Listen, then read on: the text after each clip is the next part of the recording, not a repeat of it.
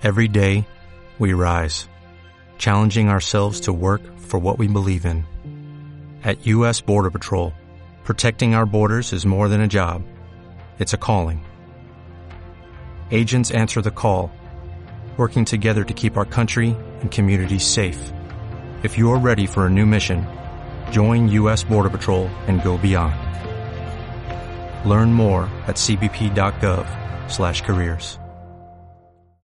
Suscríbete a Marta de Baile en YouTube. No te pierdas los de Baile Minutos, de Baile Talks y conoce más de Marta de Baile y nuestros especialistas. Estamos de regreso en W Radio. Oigan, pues es que, miren, en realidad eh, los poros, si bien es algo súper común, ¿no? Es algo normal, es algo esperado, es un motivo súper, súper frecuente en la consulta dermatológica, algunas veces como una, eh, un motivo secundario, a veces como el mismo principio de consulta de personas, mujeres y hombres que me preguntan por lo que puedo hacer para reducir el diámetro de mis poros, ¿no? Creo que estamos súper influenciados por estas imágenes en internet, en las revistas, a veces con un poquito de más de Photoshop, donde a la gente no se le ve ni un poro, ¿no? Entonces, hay que entender que los poros, pues finalmente es una apertura, ¿ok? Es una apertura de un conducto, ¿ok? Que es la unidad pilosebácea, que es donde está el pelo y donde están las glándulas sebáceas. Entonces, hasta cierto punto, pues es esperado y es normal que pueda llegar a ser visible hasta cierto, hasta cierto grado y en ciertas áreas, ¿no? ¿Dónde puede llegar a ser visible? Pues, por supuesto, en la piel cabelluda, en la piel de rostro, sobre todo en la zona T, ¿ok? Y vaya, pues también hay factores que pueden hacer que los poros se abran más o se dilaten más, ¿no? Con unos con otros. Entonces, ahora, ¿cuáles son estos factores que pueden... Perdón, te tengo que hacer una pregunta. No, no, dime, dime. ¿Es genético? Sí hay un componente genético súper importante, hay un componente genético eh, bastante común. No, hay gente más afortunada unas que otros, ¿no? Y este, por lo menos en este sentido. Y también se ha demostrado que los varones, los hombres en general, tendemos a poros un poco más abiertos que las mujeres en comparación, ¿no? Y eh, uno de los factores, eh, digamos, ya en la vida más eh, adquiridos, más importantes, es el exceso en la síntesis o producción de sebo o de grasa, ¿no? Entonces, por eso es un poquito más común ver que los poros dilatados acompañen en trastornos como en el acné, ¿no? que tienen un, exceso en la producción de, de, sebo. Pero ya saben que soy súper insistente en cuanto a la fotoprotección. Pero el fotodaño, o sea, el envejecimiento cutáneo inducido por el daño por la radiación ultravioleta del sol, lamentablemente les digo, si no se convencen de usar el fotoprotector por cáncer de piel o por las manchas, también les va a abrir los poros, ¿ok? Porque el daño en la radiación ultravioleta lastima las fibras de colágeno y yo a los pacientes les explico como si fuera un calcetín que el resorte empieza a perder firmeza y entonces al perder este, e, esta elasticidad, pues se empieza a abrir, se empieza entonces a dilatar y a verse mucho más notorio, más pronunciado. Ah, claro, ya entendí. Ok, luego. Si entendemos por qué, o sea, de dónde viene el origen del, del problema, pues entonces, ¿cómo vamos a lograr que se noten menos? ¿Ok? Uno, en aquellos pacientes que se acompaña o que predomina el exceso en la producción de sebo, pues controlar la producción de sebo va a ser uno de los puntos más importantes en el tratamiento. Eh, también en algunos pacientes, eh, Marta, Rebeca, es muy común que tengan exceso de vello, ¿ok? O sea, que tengan incluso vello hasta la nariz.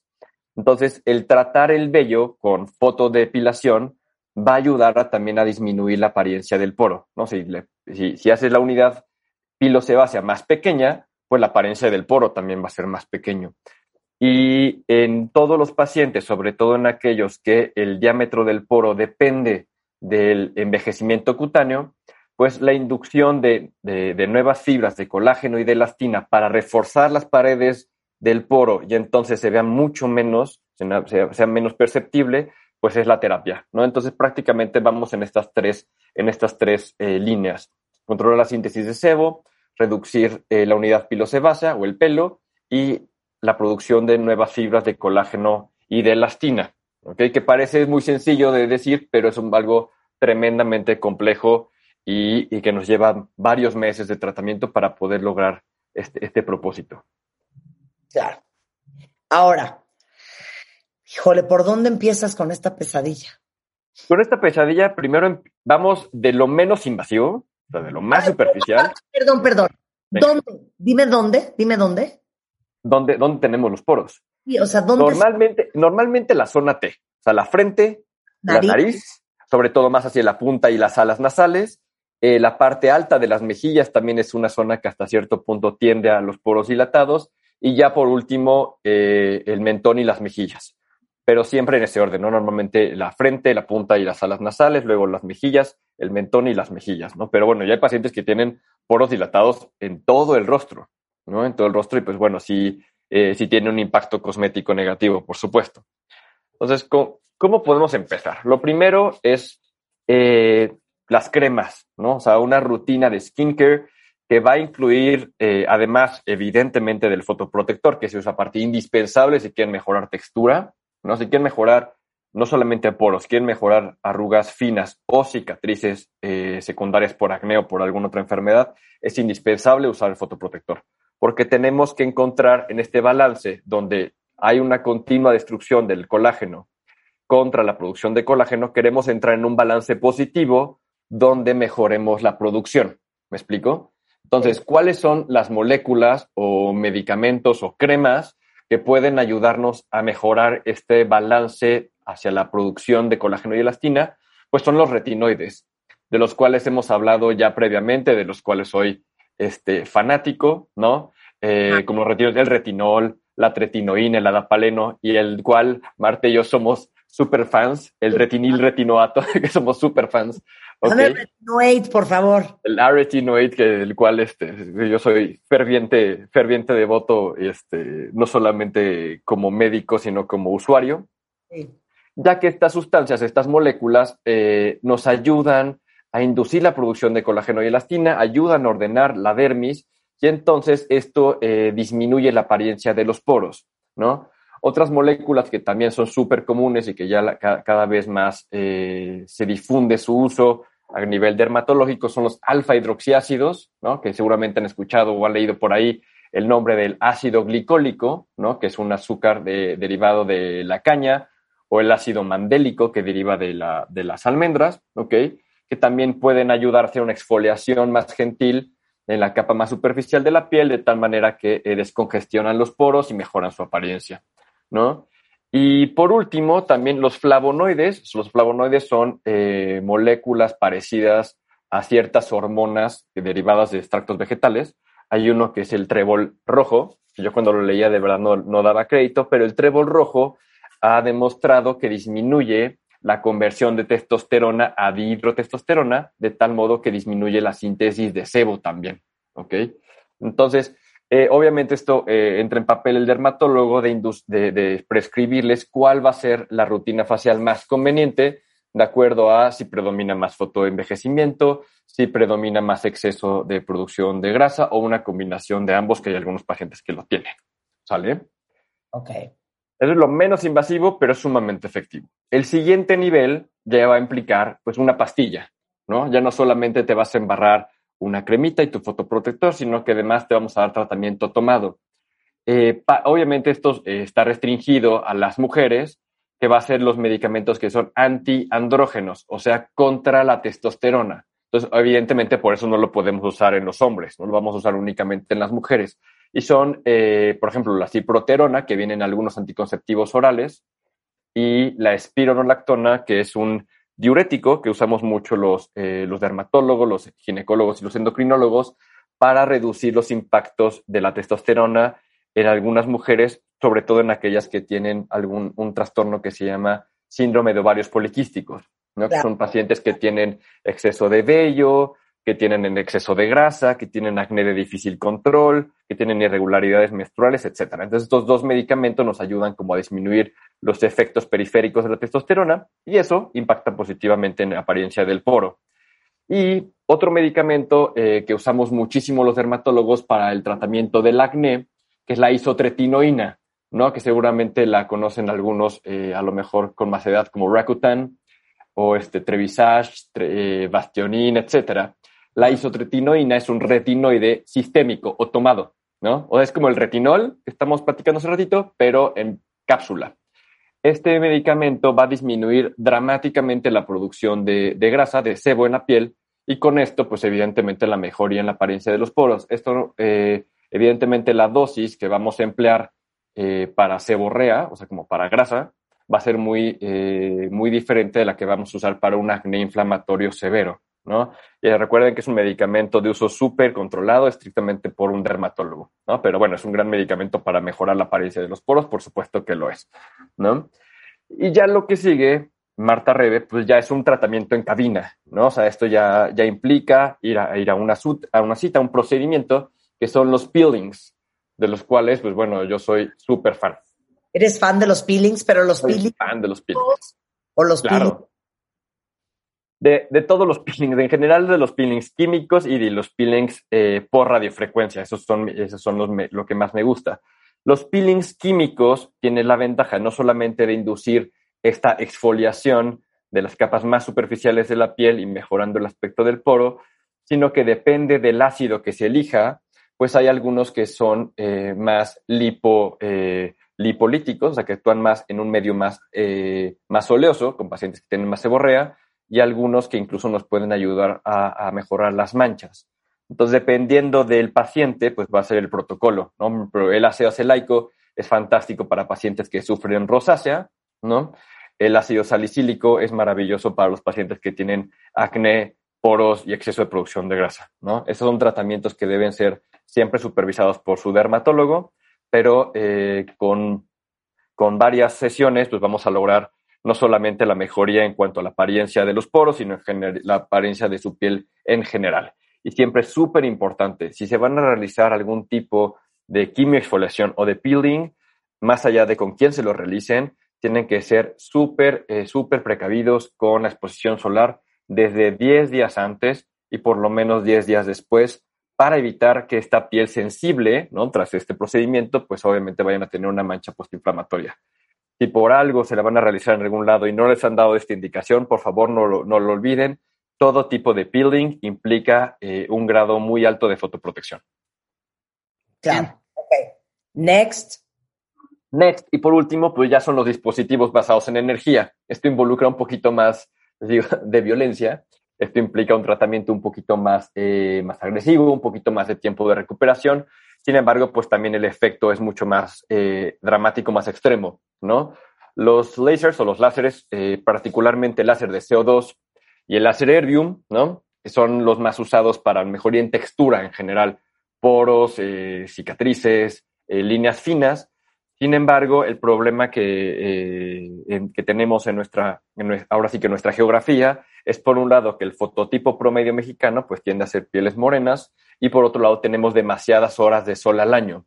Entonces no es que sean eh, láseres que no se puedan usar, simplemente hay que tener muchísima precaución porque sí existe un riesgo un poquito más elevado de una mancha postinflamatoria si no se tienen todos los cuidados y sobre todo en tratamientos muy agresivos.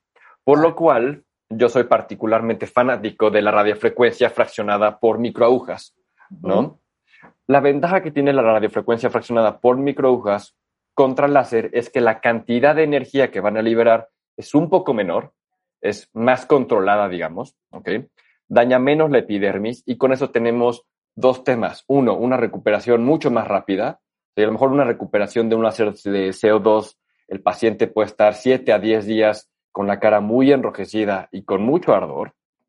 Con radiofrecuencia fraccionada por microagujas eh, se reduce a 3, máximo 5 días de recuperación, prácticamente con mínimo de molestias, ¿ok? Y con mucho mejor perfil de seguridad en cuanto a las manchas y con cambios súper bonitos y súper seguros. Oye, a ver, aquí preguntan, ¿has visto que se ha puesto peor esto de los poros con el tapabocas? Fíjate que no necesariamente el tema de los poros, Marta, pero sí el acné.